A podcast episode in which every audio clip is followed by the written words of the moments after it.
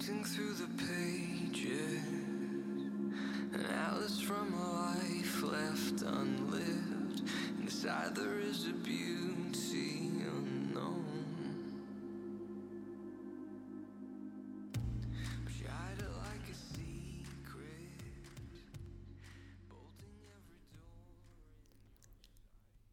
Herzlich willkommen zum Interview-Podcast Phoenix on Air für Stangis und Menschen, die sich für Yoga auf der Matte und im Alltag interessieren.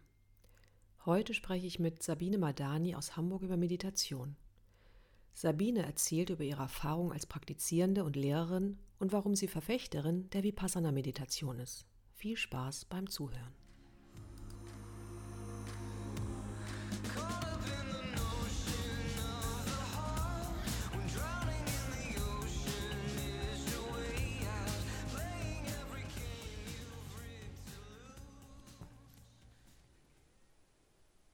Hallo Sabine. Hallo Enkel.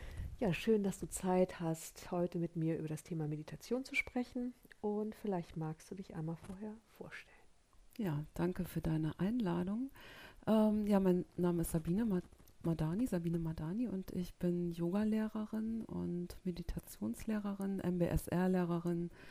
Ähm, habe so ein bisschen äh, meinen Schwerpunkt auch in Richtung Therapie verlagert über die Zeit. Ähm, aber ähm, Meditation ist, ähm, ja, ist tatsächlich auch ein Schwerpunkt in meiner Arbeit. Wie bist du dazu gekommen, dich für Meditation zu interessieren? Ähm, ich habe vor, mh, ich kann nicht rechnen, aber 2000, 2004 bis 2008 habe ich eine Yoga-Ausbildung gemacht. Und ähm, da bin ich zum ersten Mal in Kontakt gekommen mit Meditation. Und äh, da wurde mit so einem Mantra meditiert. Mhm. Das war nicht so ganz mein Ding. Ähm, und ich habe zeitgleich äh, über Freunde ähm, mal ein Retreat mitgemacht in Asien, in Thailand. So ein richtiges Zehn-Tage-Retreat. Und das war ähm, sehr herausfordernd, aber da habe ich ähm, einfach eine Erfahrung gemacht, die mich einfach dahin gebracht hat, weiterzumachen. Okay. Was war das für ein Retreat und was war das für eine Art von Meditation, die da unterrichtet wurde? Ähm, das war ein Kloster in Thailand und ähm, in diesem Bereich Asiens, Thailand, Laos und so, da ist äh, das, die ganze Kultur ist ja verbunden mit der buddhistischen, ist ja auch eine Religion. Ähm, man könnte im weitesten Sinne sagen, das ist äh, Theravada, also ähm, das ist so das, was äh, das abgrenzt zum Beispiel vom tibetischen Buddhismus oder vom Zen-Buddhismus, äh, was da praktiziert Mhm. wird. Und äh, was ich gelernt habe oder worin ich geschult wurde, ist Vipassana, Mhm. Einsichtsmeditation. Meditation. genau. Und Vipassana ist ja schon ein Begriff, das haben ja schon viele gehört und es gibt ja auch eine Reihe von Mhm. Leuten, die das auch schon mal gemacht haben. Mhm. Und was ich ja mal denke, was ja was, was ja sehr speziell ist wie für Vipassana, ist ja dieses wirklich sich zehn Jahre, äh zehn Jahre, zehn Jahre, zehn Tage rauszunehmen Mhm. und in Stille zu sein. Du bist ja fast zehn Jahre, zehn Tage auch in Stille, wenn du in dieses Kloster gehst und wenn du Mhm. dich dafür entscheidest. Erzähl mal, wie, wie ist denn das dann? Ja, Wie hält man das aus? ja, Also, das genau. ist ja auch ein bisschen also herausfordernd. Ja, zehn Tage ist der äh, zeitliche Rahmen und äh, Stille bedeutet, dass du wirklich ins Schweigen gehst, also Mhm. dass du ähm, mit niemandem sprichst. Und es wird immer gesagt, es geht um das äußere Schweigen und auch das innere Schweigen irgendwann zu finden. Also das ist dann die Stille. Aber das funktioniert natürlich erstmal nicht so, weil sobald es außen ruhig wird, geht halt im Kopf äh, das Geplapper los und damit hatte ich auch ganz schön zu tun. Ich fand das echt sehr herausfordernd, ähm, weil ich es auch gar nicht gewohnt war. Und äh, da waren halt andere Mitmeditierende, die haben mich dann nicht mehr angeguckt, nicht gegrüßt, auch kein Augenkontakt. Mhm. Und das war ein bisschen seltsam am Anfang. Also ich habe gemerkt, das ähm, löst in mir eine Reaktion aus. Dachte dann sowas, naja, man kann es auch übertreiben, man kann sich auch mal Ja. anlächeln. Aber nein, also genau das und das äh, ist ja dann auch das, was es interessant macht. Mhm. Also die eigenen Reaktionen und ähm, Muster, denen auf die Spur zu kommen. Darum geht es ein bisschen auch. Okay. Und dann war es so, dass du praktisch diese zehn Tage in Stille warst, einfach beobachtet hast, wie reagierst du, wenn Menschen Dinge machen oder auch nicht machen, Mhm. welche Gedanken kommen. Also es äh, gibt ja auch wahrscheinlich ganz viele Gedanken, die sowieso immer da sind. Ja. Und damit bist du so ein bisschen wie allein gelassen oder wie würdest du das? Ja, man ist dem einordnen. ausgesetzt, also Mhm. was da alles so im Kopf sich abspielt. Und es sind Reaktionen auf andere, es sind vor allen Dingen auch unglaublich viele Geschichten, die sich da so abspielen. Also Annahmen, Gedanken und das ist ja, was auch gesagt wird. Also der Geist geht in die Vergangenheit, der Geist geht in die Zukunft. Und was geübt wird, ist eigentlich da zu sein im Mhm. gegenwärtigen Moment. Ja. Und ähm, ich, hab, ich konnte in den zehn Tagen wirklich beobachten, dass ich mir auch immer wieder die gleichen Geschichten erzähle. Mhm. Das ist ähm, ein bisschen nervtötend irgendwann. Und wie geht man denn da so raus? Also sagen wir mal, die zehn Mhm. Tage sind vorbei. Hast du das Mhm. Gefühl, in den, innerhalb dieser zehn Tage verändert sich was mit der inneren Stille? Ne? Wird es Mhm. irgendwann stiller? Ist es die ganze Zeit gleich laut? Ähm, ist es mal laut, mal leise? Mhm. Wie kann man sich das vorstellen? Also ich finde, man kann so ein zehn Tage Retreat auch mit so einem Trainingslager äh, vergleichen. Also wenn du zehn Tage ähm, Muskelaufbau in so einem äh, Studio machst, dann gehst du hinterher mit einem anderen Kraftniveau raus. Und so ist das auch äh, mit einem Retreat. Also du hast ein anderes äh, geistiges Niveau, Achtsam Achtsamkeitsniveau. Ähm, und das kommt automatisch, weil du deinen Geist immer wieder ausrichtest. Also ähm, ist wenig Ablenkung da und die Vorgabe ist ja, ähm, immer wieder einen Anker zu suchen für deine Aufmerksamkeit, den Atem. Und egal, was du da machst in diesen zehn Tagen innerlich, du kannst natürlich auch, ähm, weiß ich nicht, alle möglichen Pläne, Träume verfolgen. Ähm, aber es geschieht trotzdem was. Also so, du baust schon so eine geistige innere Kraft auf. Und die nimmst du mit, wenn du aus dem Retreat Mhm. rausgehst. Also, und das merkst du, dass du im Alltag auch ähm, ein bisschen stabiler bist innerlich. Also, dass der Geist nicht mehr so sehr springt, zumindest eine Weile. Genau, dazu muss man ja sagen, bei diesen Vipassana-Retreats, die, für diejenigen, die das nicht kennen, ist es ja auch so, du nimmst kein Buch mit, es gibt keine mhm. Yogamatte, also das heißt, es Mhm. ähm, kein Handy natürlich, du hast ja auch nichts, womit du dich ablenken könntest. Mhm, genau. So, ne? Und das finde ich ist ja für viele wirklich die größte Herausforderung, weil viele finden es vielleicht ganz angenehm, alleine zu sein und nicht reden zu müssen, aber Mhm. die machen was. Mhm, genau. So, und dann ist es Mhm. natürlich so, dass du dich nicht ablenken kannst, was machen kannst, außer die Gedanken, die du halt hast, die können dich ablenken. Ne? Ja. Genau. Mhm. Ja. ja, spannend. Und das, ja. Ja, das mit dem Ablenken, das Ja. finde ich einen ganz wichtigen Ja. Punkt. Ähm, weil das sind wir so gewohnt. Also Ja. es geht ja darum zu sein und nicht irgendetwas zu tun. Und wir sind es so, so, so sehr gewohnt.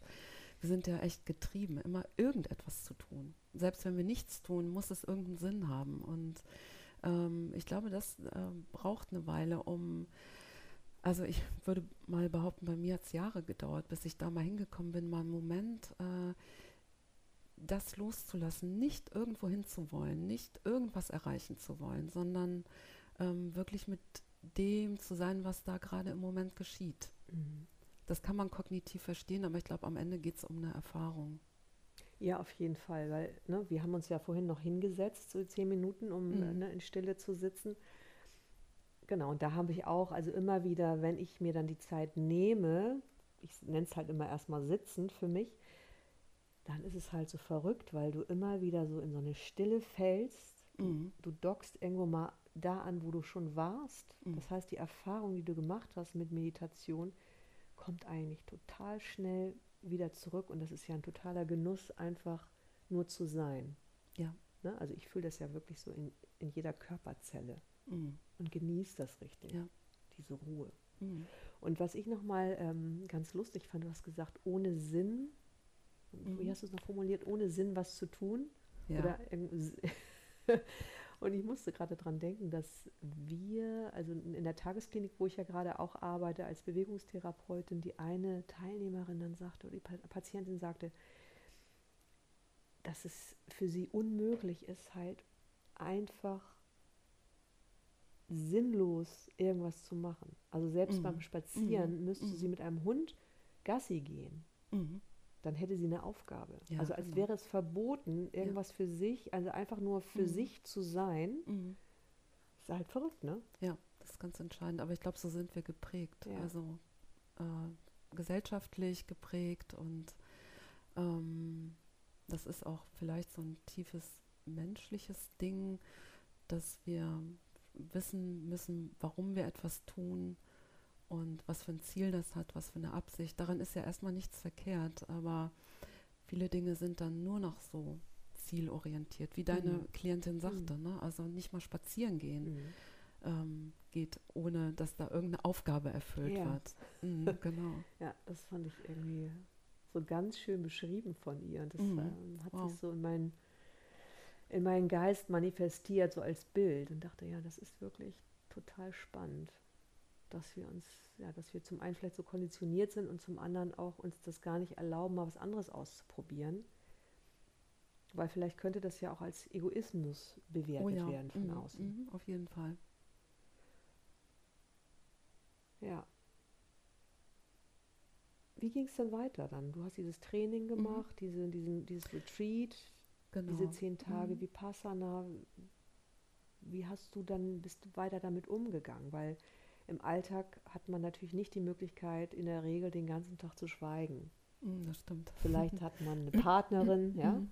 oder Familie, die wollen ja in der Regel auch äh, einen verbalen Austausch. Mhm. Zumindest immer Mhm. mal wieder.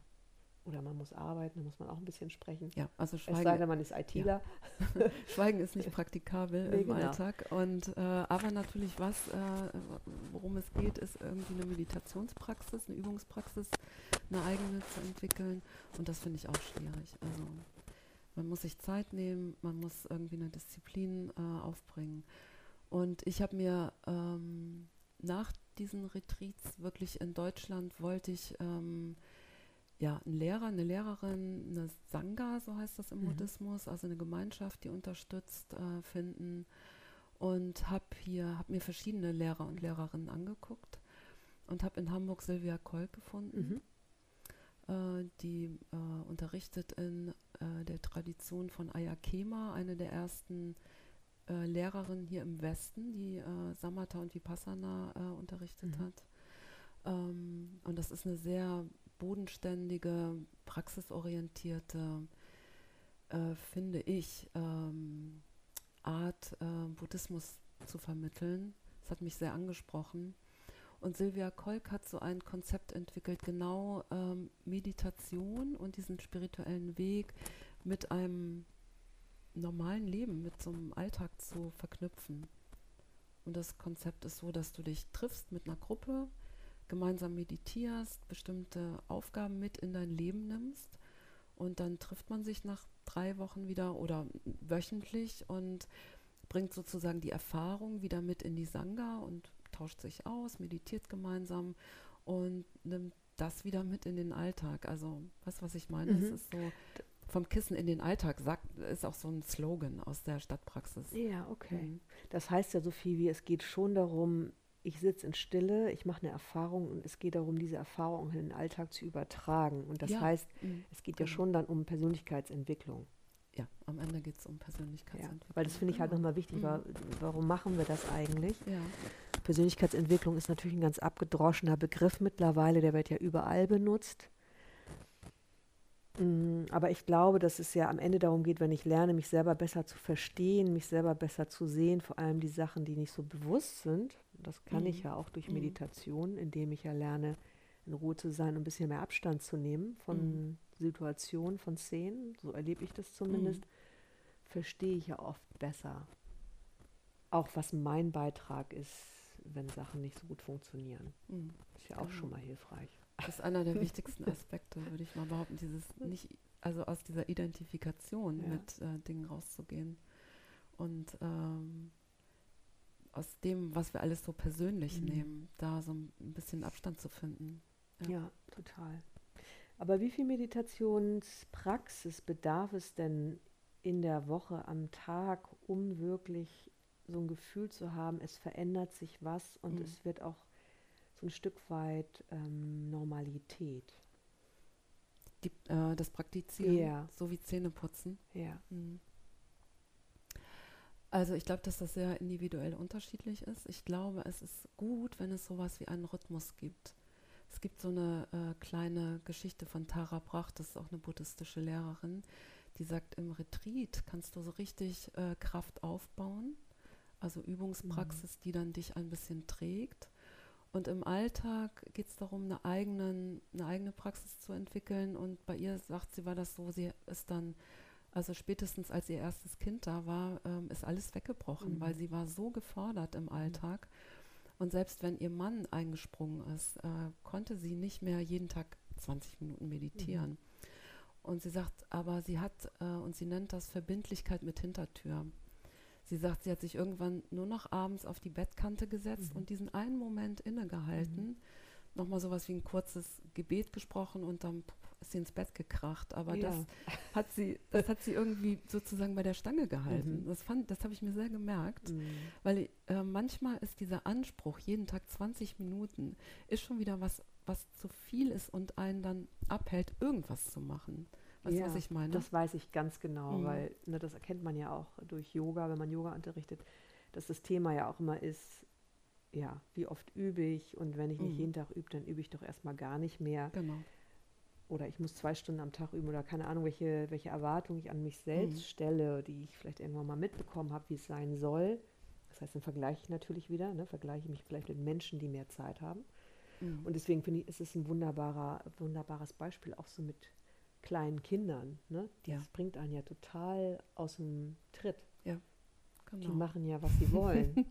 genau. ne? Also ich muss mich ja praktisch an meine Kinder anpassen. Ja.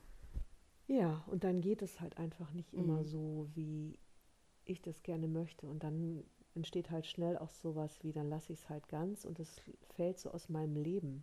Ja. Ne? Ja. Deswegen finde ich es ein richtig schönes Beispiel, dieses immer wieder innezuhalten, mich damit zu verbinden, selbst wenn es kurz ist. Um irgendwann, weil irgendwann habe ich natürlich wieder mehr Zeit, mir Mhm. wieder mehr Zeit nehmen zu können. Ja, Genau. Mhm. das muss nicht weg sein dann. Genau. Ja. Und hast du noch mal andere Techniken ausprobiert oder war das für dich dann so, dass du einfach dabei geblieben bist, weil das für dich funktioniert hat? Also ich bin dabei geblieben bei dieser, ähm, das ist ja eine buddhistische Mhm. Geistesschulung. Ähm, ich habe auch mal in andere Traditionen reingeschnuppert, äh, tibetischen Buddhismus, auch Zen. Es ist äh, am Ende irgendwie dann doch alles das Gleiche, sage ich jetzt mal. Also es geht darum, ähm, und es hat viel mit dem Herzen auch zu Mhm. tun. Also ähm, Geistesschulung klingt so trocken und so verkopft, aber ähm, es ist was sehr Umfassendes und es bezieht auch so eine Ethik ein, also eine Art und Weise zu leben und sein Leben auszurichten oder bestimmte Werte zu leben. Und das ist, glaube ich, in allem das Gleiche. Vielleicht auch in allen Religionen. Also Das glaube ich auch. Das ähm, würde ich jetzt unterschreiben. Nichtsdestotrotz ist es, glaube ich, die Grund oder die Grundidee ist, glaube ich, gleich, aber es Mhm. gibt ja trotzdem diese Techniken, die sich schon unterscheiden. ja, das Ne? stimmt. Mhm. Also was du gesagt hast, ihr habt ähm, in der Ausbildung, damals in der Yogalehrerausbildung Mhm. auf ein Mantra meditiert. Mhm. Welches Mhm. war das, das Soham oder habt ihr irgendwas anderes gemacht? Ich, glaube, jeder hat ein eigenes. Ich habe keins Ah ja, bekommen, weil ich okay. keins wollte, genau. Mhm. Ah, okay, Mhm. alles klar. Und ich kenne das halt noch mit der transzendentalen Meditation. Das hat mir tatsächlich ähm, am meisten gegeben, wobei ich auch dann wieder, wenn ich dann das nicht regelmäßig übe, und da wird ja praktisch vorgeschlagen, zweimal am Tag 20 Minuten zu sitzen, Mhm. was ja schon auch echt ein richtiges Commitment ist. Ich aber sagen muss, für meinen Geist ist es wirklich Gold wert, aber für meinen Alltag so wenig praktikabel Okay, mhm. genau. ähm, komme ich ganz oft einfach auf diese Atemmeditation zurück, Mhm. wenn Mhm. ich dann Mhm. sitze, weil ich Mhm. merke, das ist am einfachsten. Ja. So, da muss ich an nichts anderes, da muss ich mich auf nichts anderes konzentrieren als auf den Atem. Deswegen finde ich es schon spannend, nochmal so diese Vor- und Nachteile sich anzuschauen. Aber vielleicht geht es gar nicht um Vor- und Nachteile, sondern einfach vielleicht Präferenzen, ob es für Mhm. mich angenehmer Mhm. ist, mit dem Mantra zu arbeiten Mhm. oder Ich glaube, es ist eine Frage des Atmen. Zugangs. Also Ja. wie, und das ist einfach von Mensch zu Mensch unterschiedlich. Und äh, das Ziel ist vielleicht das gleiche, Mhm. aber welcher Zugang ist wirklich für mich persönlich hilfreich. Mhm. Also wie komme ich wirklich rein, sodass es Mhm. zu meiner Praxis wird. Und da gibt es kein richtig oder falsch. Also Nee, auf keinen Fall. Aber irgendwie ist es ja manchmal auch fast so ein bisschen wie verbunden mit der Gemeinschaft, in der ich das kennengelernt habe, oder? mhm. ja, auf jeden Fall. Also wenn ich, wenn ich das Gefühl habe, so ich bin mit den Leuten, die da so sind, in Resonanz, Mhm. Ne, finde ich Ja. so aus meiner Erfahrung, dann bin ich eher dabei, das zu machen. Und, Mhm. Oder auch wenn, der, wenn ich das Gefühl hatte, der Lehrer war so, dass er mir das vermittelt hat auf eine angenehme Art und Weise, Ja. dann bin ich ja eher dabei. Ja. Und, Und wenn ich das- das so ab, total abgespaced finde, dann denke ich so, what the fuck, was wollen die eigentlich hier von mir? genau. Ne? Ja. Und ich glaube, auch wenn du dir das mal so anguckst, wer Zen praktiziert oder Vipassana, Mhm. ist im Yoga vielleicht auch ähnlich. Ne? Voll. Also Alles ein bisschen unterschiedliche Leute. unterschiedliche Leute, Ja. genau. Mhm. Und das ist, ich, deshalb glaube ich auch, dass es gut ist, dass es viele unterschiedliche Zugänge gibt Mhm. oder ähm, Lehrer, die unterschiedlich unterrichten, unterschiedliche Stile haben, weil die natürlich unterschiedliche Menschen Mhm. ansprechen und äh, unterschiedliche Türen öffnen, aber alle in den gleichen Raum eigentlich. Braucht es eine Voraussetzung, um zu meditieren? Was meinst du? Also ich würde sagen, äh, nein. Braucht es nicht. Nein. Ich glaube, es gibt manchmal ähm, sowas, wo man Menschen vielleicht sagt, dass sie eher mal in eine Bewegung kommen sollen. Ich denke jetzt gerade an Leute, die wirklich ähm, sehr mit Depressionen zu tun haben und Mhm. wo dieses nach innen gehen oder dieses Stillwerden in bestimmten Phasen des Lebens nicht äh, hilfreich ist. Mhm. Was meinst du genau damit? Mm, äh, ich kann mir vorstellen, dass es in bestimmten Phasen des Lebens, und da gibt es andere Praktiken, auch Meditation zu machen, zum Beispiel Gehmeditation oder Bewegungsmeditation, ähm, wo es nicht unterstützend ist, so sehr nach innen zu gehen, in, in was, Mhm. in diesen inneren Raum, in diese innere Stille. Das heißt, also ich würde jetzt da raushören, dass es da auch eine kleine Gefahr geben könnte. Ja, ja, würde ich schon sagen. Deshalb ist es auch immer hilfreich, ähm, einen Lehrer oder eine Lehrerin zu haben oder irgendwo angebunden zu sein. Also Menschen, die sowieso eine starke Tendenz zu Rückzug haben Mhm. und auch viel mit sich alleine machen. Ähm, wenn die dann auch noch alleine meditieren und Mhm. so, so, so nach innen gehen, ähm, ich glaube, das tut nicht gut und ist nicht zielführend. Ähm,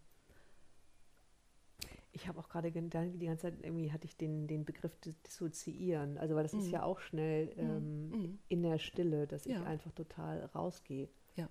Ne? So weggehe, Genau. eigentlich abschalte. Ja, Und das ist natürlich nichts, was wir in der Meditation erreichen wollen. nein, genau. So.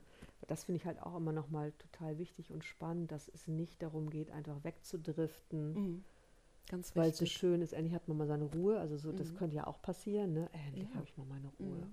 Keiner redet mit mir. Ja. Sondern du bist ja schon konzentriert auf ein Mantra oder auf den Atem. Das heißt, du Mhm. bleibst präsent. Genau. Und das ist ja noch, hat eine andere Qualität. Ne? Mhm, Also wenn genau. Leute das mal sich hinsetzen und das ist ja ein qualit qualitativ, qualitativer Unterschied. Mhm. Bin ich präsent, das heißt, ich habe so eine gewisse Wachheit, Wachheit, Ne? genau. die mich ist- trägt. Mhm. Und wenn ich so wegdrifte oder dissoziiere, so wirklich wie auschecke, dann bin ich irgendwie ähm, Ja. off, so ein Genau. bisschen dumpf, Ja, oder? Genau. Ja. Das ist übrigens auch eines der Hindernisse in der Meditation, also diese Dumpfheit und Trägheit. Mhm. Genauso wie andersrum die Unruhe. Also das wird Ja. auch richtig beschrieben in der buddhistischen Psychologie, dass diese Zustände erkannt werden sollen und überwunden werden sollen. Das klingt jetzt ein bisschen anstrengend, aber da ist ganz viel äh, Mitgefühl auch drin. Also zu merken, das ist ein Zustand, in dem ich bin und ah, okay, es gehört dazu. Es passiert. Genau, aber das heißt, dann wäre es doch sowas wie, es gäbe ähm, eine Voraussetzung fürs Meditieren, und zwar, dass ich schon auf so einem geistig einigermaßen ausgeglichenen Level bin. Nein. Nein? Nein, nein. Ähm, also ich glaube, der erste Schritt ist immer zu erkennen, wo ich gerade bin. Und Ja. das kannst du auch in der Meditation. Also da ist so eine Wertung drin, wenn ich sage, ich muss erstmal irgendwo sein, um beginnen zu können. Nein, egal wo du bist, da holst du dich selber ab und das Erste ist, dass du erlebst und das ist dann auch schon gehört zur Meditation, zu merken, in was für einem Zustand bin ich eigentlich. Ah, ich bin konfrontiert mit einer totalen Unruhe. Mhm. Oder ich ähm, schlafe immer fast ein. Ah, da Mhm. ist viel Ruhebedürfnis Mhm. und äh, mein Geist ist dann eher dumpf, wenn ich mich entspanne. Aber es, das zeigt ja auch auf etwas hin. Also wenn ich Ja. dann merke, ich bin, Genau. äh, schlaf fast ein oder ich Mhm. fühle mich dumpf, dann gibt es ja sowas wie eine Grundmüdigkeit, die Ja. ja, auch ihren Raum braucht. Richtig. Das heißt, es gibt Genau. sowas wie, eigentlich muss ich mich mehr erholen ja, und dann Mhm. ha- habe ich eigentlich auch mehr von der Meditation. Genau. So würde ich das jetzt schon Ja. sehen, oder? absolut. Ja. Manche Menschen merken erst, wie erschöpft oder sie müde sind, wenn sie zur Ruhe kommen. Es kann auch ein Muster sein. Mhm. Also in, in, in sowas äh, Dissoziiertes ein bisschen zu gehen, Ja. kann auch ein Muster sein. Aber das ist auch etwas, was wir erleben und wo, ne, wo wir dann unser Herz öffnen und ähm, das ist dann der Weg, Mhm. damit äh, zu arbeiten. Und wenn du dir einfach nochmal so, ähm, wenn du kurz mal den Begriff Yoga nochmal dir Mhm. anschaust und es gibt unterschiedliche Techniken, die wir fürs Yoga benutzen und Meditation, finde ich, ist ja eine der Yoga-Techniken Mhm. auch, Mhm. unabhängig davon, ob ich sie aus dem Hinduismus nutze oder aus dem Buddhismus, ja. Mhm. Ähm, kann sich das ergänzen? Widerspricht sich das mit den anderen Techniken, so wie Asanas, Pranayama? Baut Mhm. es aufeinander auf? Oder da hast du ja vorhin gesagt, nö, es gibt jetzt kein Kriterium, das muss ich ähm, vorweisen, um dann damit anzufangen. Mhm. Wie würdest du da irgendwie eine Verbindung schaffen? Weil du ja auch Mhm. Yogalehrerin bist. Wie, Mhm, wie genau. arbeitest du da mit deinen Leuten? Also tatsächlich musste ich mich mal sehr damit beschäftigen, ähm, inwieweit sich das widerspricht oder zusammenpasst, weil ich ja beides mache. Und ähm, also ich kann sagen, für mich ist das, ergänzt sich das ganz, ganz wunderbar und passt es total gut zusammen.